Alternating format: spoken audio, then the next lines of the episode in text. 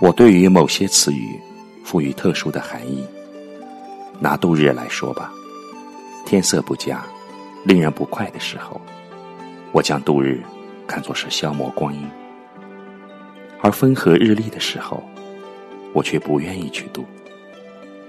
这时，我是在慢慢上完，领略美好的时光。坏日子要飞快的去度，好日子。要停下来细细品尝。那些度日消磨时光的人，以为生命的利用，不外乎在于将它打发、消磨，并且尽量回避它，无视它的存在，仿佛这是一件苦事，一件贱物似的。至于我，我却认为生命不是这个样的。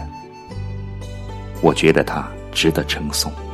赋予乐趣，即便我自己到了垂暮之年，也还是如此。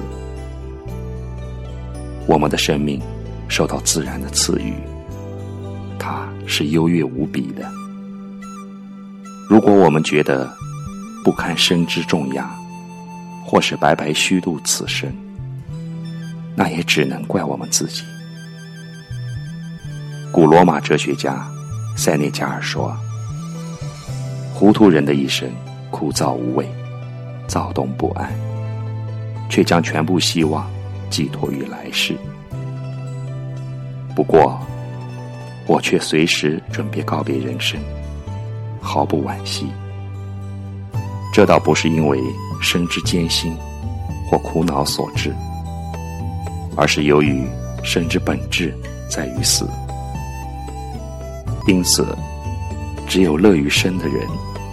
才能真正不感到死之苦恼。享受生活，要讲究方法。